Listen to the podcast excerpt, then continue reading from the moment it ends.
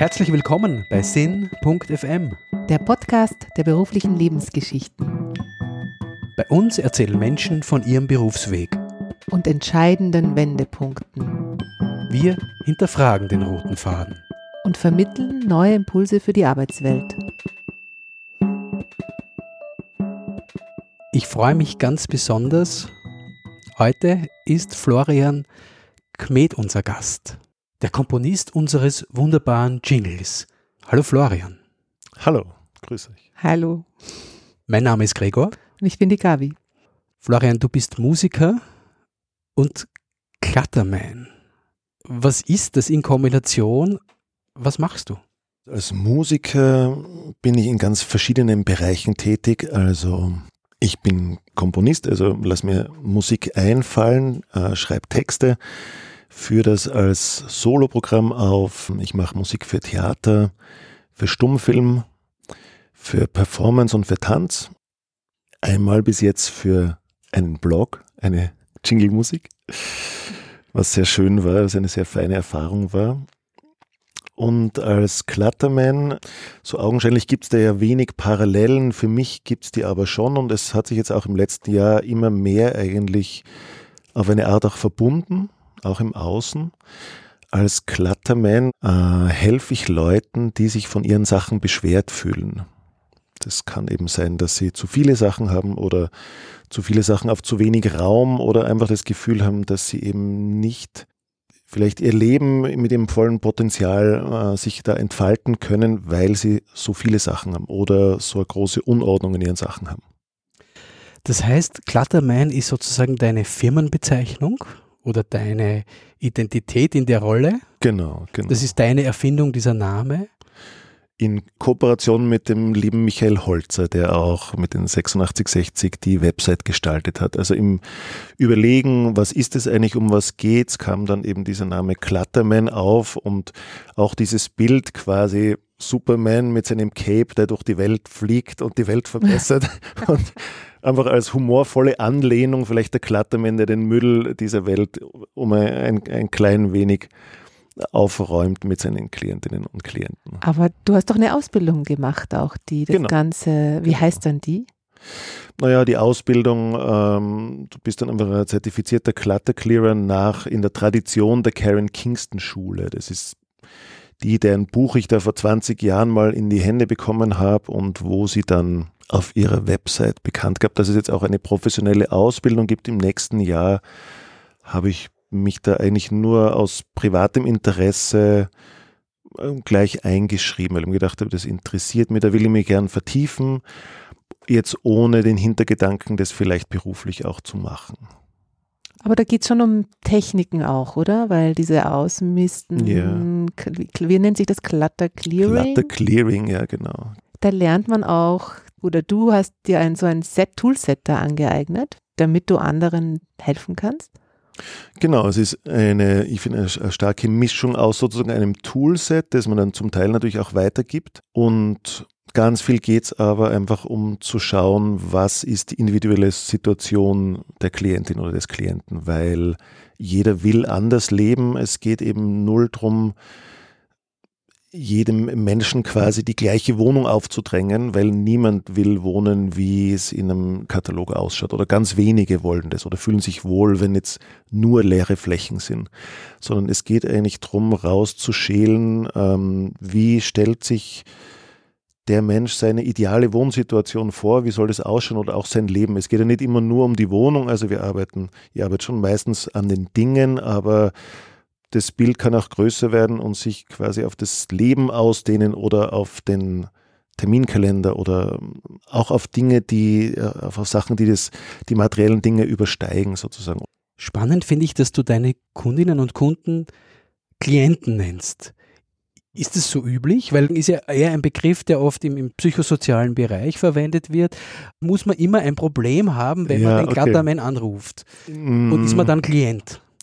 Ja, Klient, es ist schön, dass, du das aufwirfst, Weil das gebe ich jetzt zu. Also die Ausbildung war auf Englisch und da sind es einfach die Clients sozusagen. Also es ist quasi eine eingedeutschte Version. Man könnte natürlich auch Kundin sagen, das wäre dann mehr wie eine Dienstleistung und so fühlt sich's auch nicht an. Es ist vielleicht irgendwo dazwischen. Also ich habe auf jeden Fall keine therapeutische Ausbildung. Es hat also auch keinen therapeutischen Hintergrund, die Arbeit, sondern wir arbeiten wirklich an den Dingen, aber wenn sich dadurch dann ein anderer Blickwinkel ergibt auf das eigene Leben oder die eigenen Dinge, dann macht es schon sehr viel Sinn. Dann ist meistens eine Art Wechsel möglich. Und ich sage immer, wenn jetzt in deinem Leben deine, dein Arbeitsbereich, dein Beziehungsbereich, dein Sexleben, deine Finanzen alle so sind, wie du sie willst, dann würde ich auf, unter keinen Umständen anfangen auszumisten, sondern dann würde ich einfach so weitermachen, wie es ist. Wenn es aber jetzt Bereiche gibt, wo du sagst, hey, irgendwie, keine Ahnung, ich habe einfach immer Probleme mit Geld oder ich komme immer zu spät, weil ich einfach nichts finde, dann kann es sein, wenn ein gewisser Leidensdruck entsteht, dass man sagt, okay, ich möchte was verändern. Und unter Umständen kann es dann sein, dass man sagt, okay, ich will mehr Klarheit und Ordnung in meine Umgebung bringen und dadurch unter Umständen auch zu mehr Klarheit in mir finden. Und ja, und wenn man mich dann findet, ist ja in unseren Breitengarten ein noch nicht so verbreiteter Beruf, dann kann man mich anrufen und dann kann man schauen, ob man das Gefühl hat, dass man gemeinsam arbeiten kann, ob das Sinn macht. Also, also manchmal spürt man ja am Telefon, merkt man, okay, der Mensch hat jetzt ganz andere Erwartungen oder der glaubt vielleicht, dass oder erwartet sich, dass man, weil man jetzt mit einem Profi arbeitet, dass man eine Wohnung, die zehn Jahre lang angefüllt wurde, in zwei Tagen wieder entleert werden kann. Und das funktioniert natürlich nicht, sondern es braucht einfach Zeit und mm, viele Dinge sind mit, ähm, sind mit Erinnerungen oder sind emotional behaftet und da kann man sich manchmal nicht sofort entscheiden. Das heißt, du bist keine Entrümpelungsfirma in dem Sinn, sondern du begleitest Menschen, habe ich das richtig verstanden, es selbst zu tun. Also du ermächtigst sie, es selbst zu tun.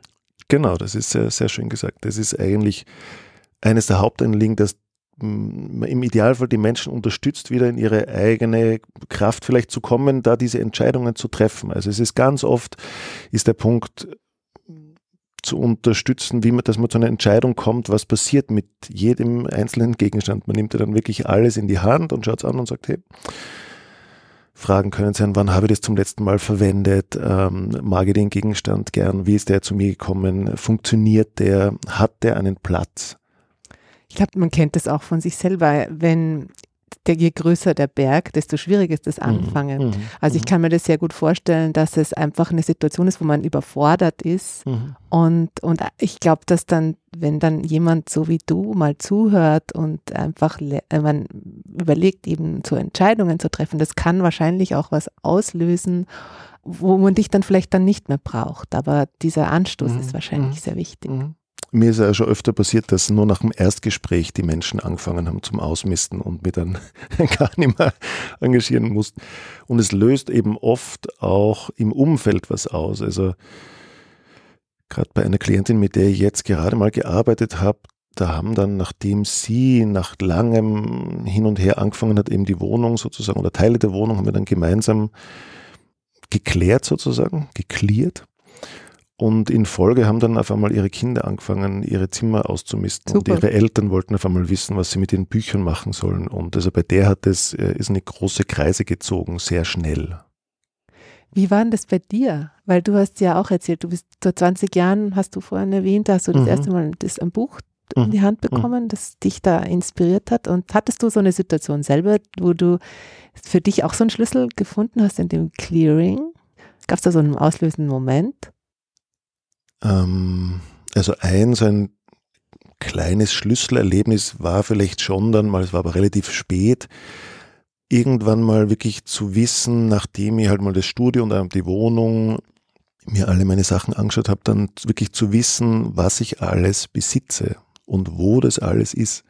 Das war ein sehr spannender Moment, wenn man dann quasi mal durch alles durch ist und dann ich vielleicht eben da natürlich Sachen halt reduziert habe oder geordnet habe und einfach mal zu wissen, okay, diese, alle diese Sachen besitze ich und ich weiß, wo sie sind. Das war schon ein sehr, finde ich, ein sehr angenehmes Gefühl. Und zu wissen, okay, wo finde ich die Sachen? Und ja, es ist bei mir natürlich, es ist trotzdem ein fortlaufender Prozess. Also ich komme immer wieder auf Sachen davon, man denkt, das gibt es ja nicht, warum habe ich denn dessen? Oder ich mache jetzt seit Jahren einfach gar nichts damit und eigentlich brauche ich es nicht und das steht vielleicht für irgendeinen Wunsch, den ich habe, aber nur dadurch, dass das Ding bei mir im Kasten liegt, erfüllt sich der Wunsch ja nicht. Also es ist mir gerade jetzt mal so gegangen, dass ich Gegenstände von, von einem Bekannten mir gedacht habe, okay, das brauche ich jetzt nicht mehr, aber eigentlich hätte ich gern mehr Kontakt und ja, wie immer, ob das jetzt Zufall war, aber seitdem gab es jetzt zweimal Kontakte. Ist, findet das nur im privaten Bereich statt oder gibt es auch Unternehmerinnen und Unternehmer, die sagen, ich weiß nicht, meine Steuererklärungen oder was weiß ich, die ganzen Ordner der Buchhaltung der letzten 15 Jahre etc. Hast du solche Kunden auch? Also es spielt sich bei mir vermehrt im, also im privaten Bereich ab, aber ich habe auch schon im Business-Bereich gearbeitet, aber weniger. Ja. Kann noch kommen. Das kann noch kommen, ja. Es funktioniert natürlich auch, wenn man, dass man sagt, äh, man kann einfach Abläufe in Büros oder in Firmen einfach quasi ölen und schmieren, indem man einfach mehr Klarheit schafft, wie sind die Abläufe, was braucht man wo, was braucht man vielleicht nimmer oder was würde uns jetzt helfen in dem Moment. Also worum es ja auch ein bisschen geht, ist, dass man sagt, welche Gegenstände, also so mache ich auch mit mir, dass ich sage, okay, welche Gegenstände unterstützen mich in dem, was ich jetzt gerade machen will oder in dem, wo ich hinkommen will, sozusagen. Also es geht ja schon im größeren Bild drum, im Englischen haben wir da gesagt, so das Calling, also was ist die, die Berufung oder wo will ich eigentlich hin sozusagen? Was ist der, was ist meine große Leidenschaft und was kann mich dabei unterstützen? Also, dass man einfach den Weg freiräumt von den ganzen Sachen, die einen unter Umständen aufhalten, weil je mehr Sachen ich besitze, desto mehr muss ich mich natürlich auch darum kümmern. Also ich muss halt einfach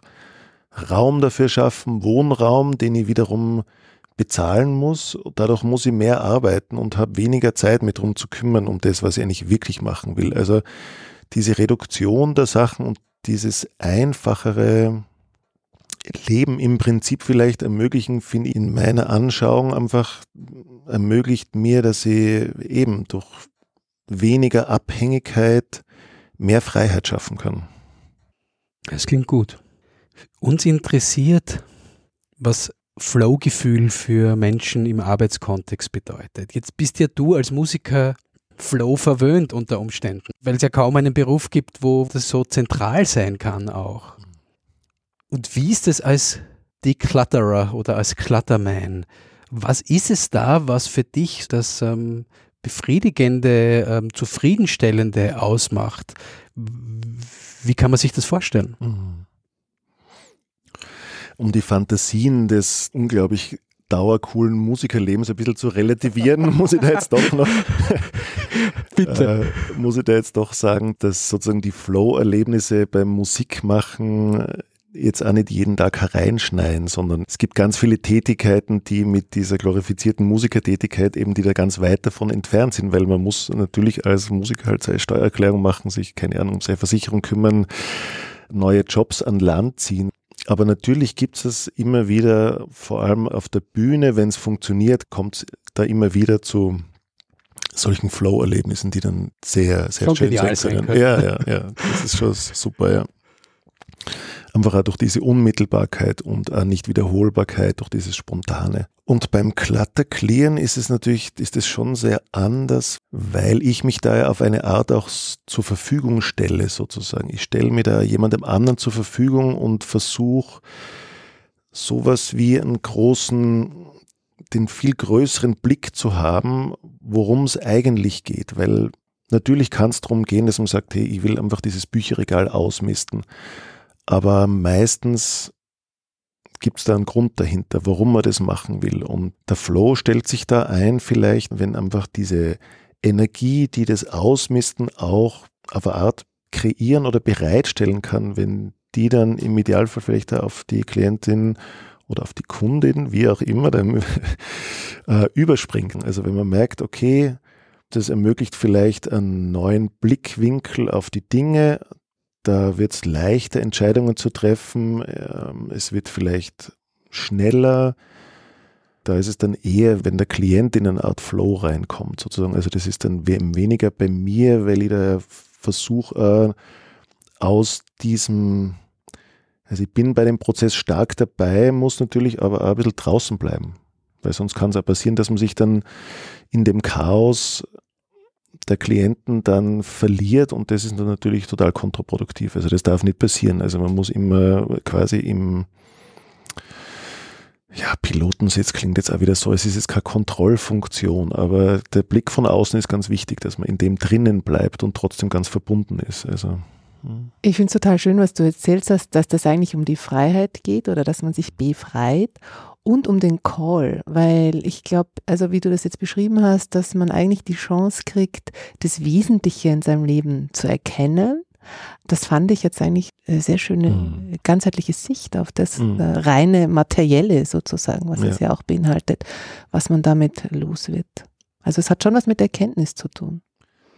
Total. Man fängt immer aber eben ganz banal bei den Dingen an und wenn es die Möglichkeit gibt, es quasi zu vergrößern, dann nimmt man das wahr. Man ist halt aber auch nicht immer bereit oder keine Ahnung, vielleicht passt gerade der Tag nicht oder man ist noch nicht so weit und muss sich vielleicht mal zuerst einfach, also es gibt überhaupt jetzt nicht auch die Anforderungen an, an, an den Klienten, dass jetzt irgend sowas passieren muss. Man kann einfach wirklich nur die Sachen ausräumen und dadurch, dass die Sachen dann weg sind, kann dann vielleicht ein Monat später oder ein halbes Jahr später dann äh, aus dem heraus dann sowas passieren sozusagen. Das heißt, du übst keinen Druck aus? Oder Null. Na, mhm. na. Es gibt überhaupt keinen Druck und die Entscheidung bleibt immer natürlich, also ob jetzt was geht oder ob was bleibt, ist natürlich immer zu 100 Prozent beim bei der Besitzerin der Dinge sozusagen. Also da gibt es nie ein, also ich würde nie sagen, das würde ich jetzt aber wegschmeißen. Das gibt es Überhaupt nicht. Das ist ein No-Go, methodisch, oder? Totales No-Go, ja. Mhm. ja, ja. Ich versuche mir gerade vorzustellen, was dich motiviert hat, das zu gründen, weil ich nehme dich wahr als vielbeschäftigten Musiker mhm. auf in den mhm. verschiedensten Bereichen. War es jetzt auch eine existenzielle Sache, zu sagen, naja, irgendwie irgendwo noch ein anderes Einkommen lukrieren, wenn es einmal mit der Musik nicht so läuft, wäre nicht so schlecht? Oder machst du es wirklich aus Überzeugung, weil du das unbedingt willst? Ich glaube, sonst kann man das nicht machen. Also sonst könnte ich das nicht machen.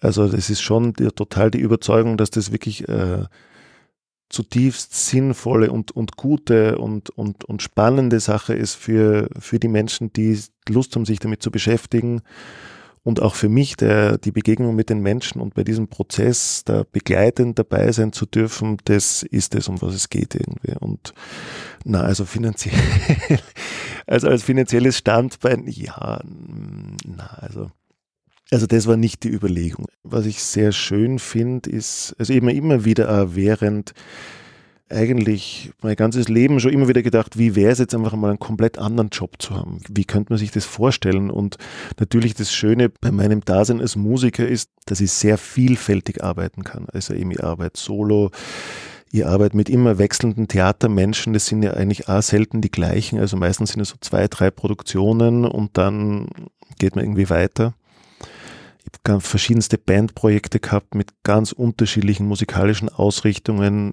Ich unterrichte ganz wenig. Ähm, eben Musik für Filme und für Stummfilme und, und dadurch ist immer große Abwechslung da. Aber bei der Arbeit als Clutterman bin ich auf eine ganz andere Art mit den Menschen verbunden. Also dieses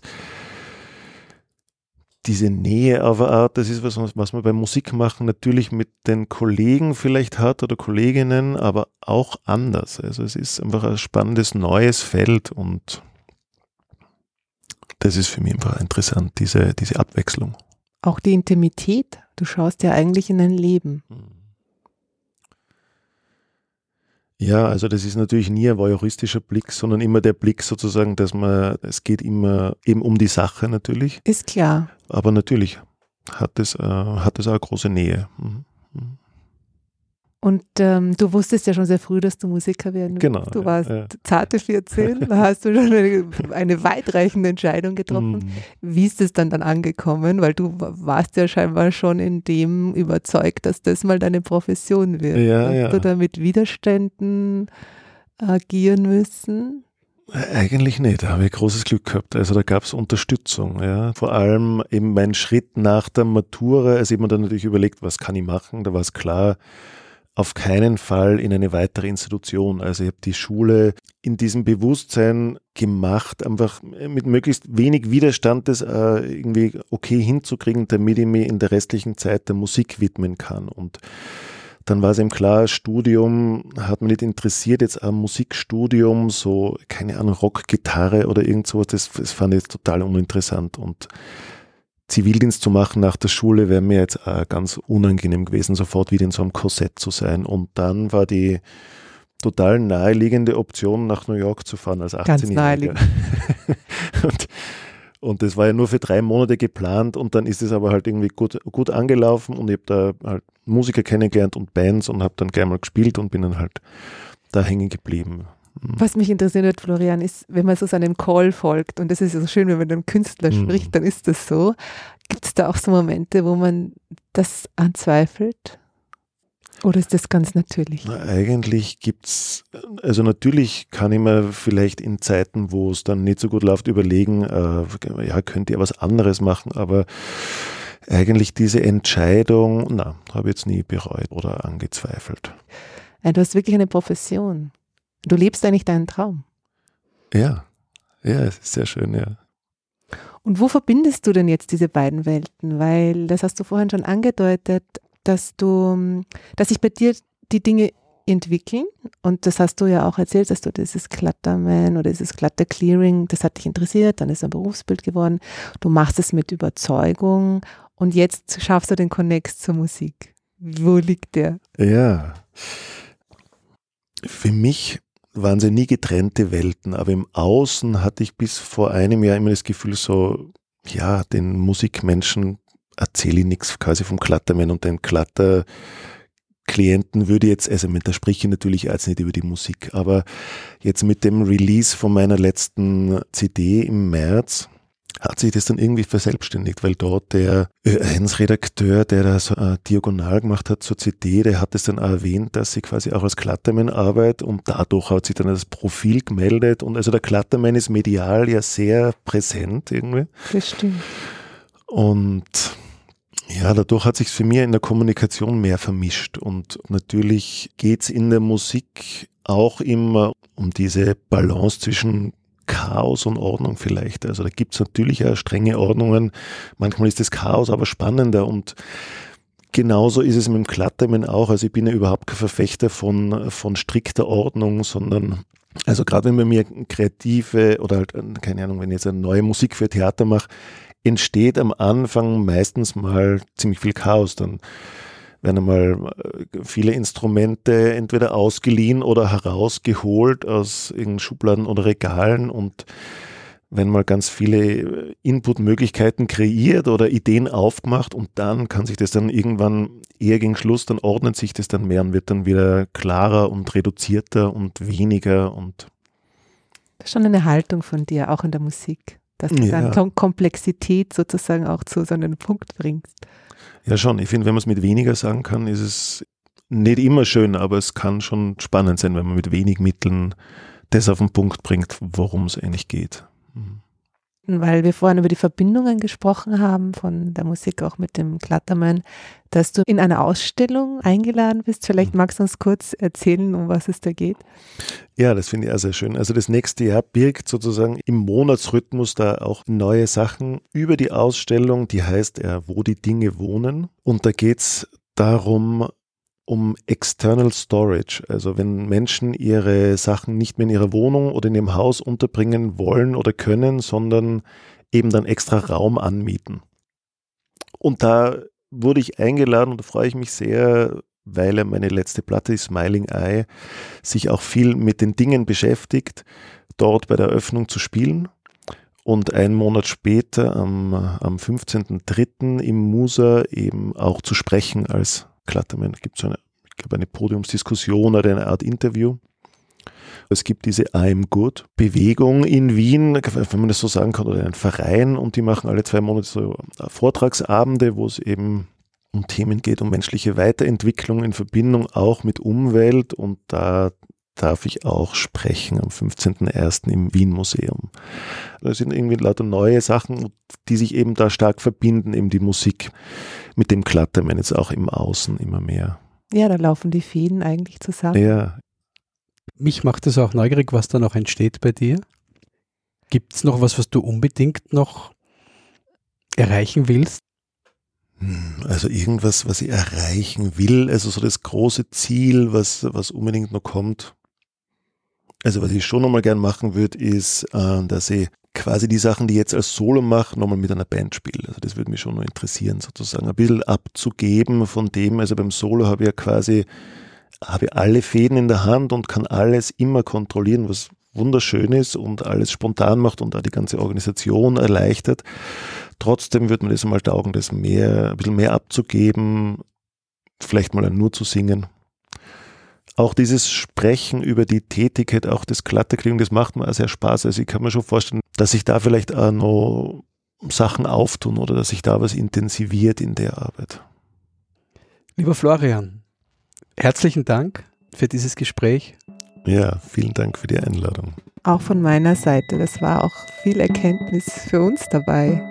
Ich habe wieder sehr viel gelernt. Dankeschön. Ja. Danke.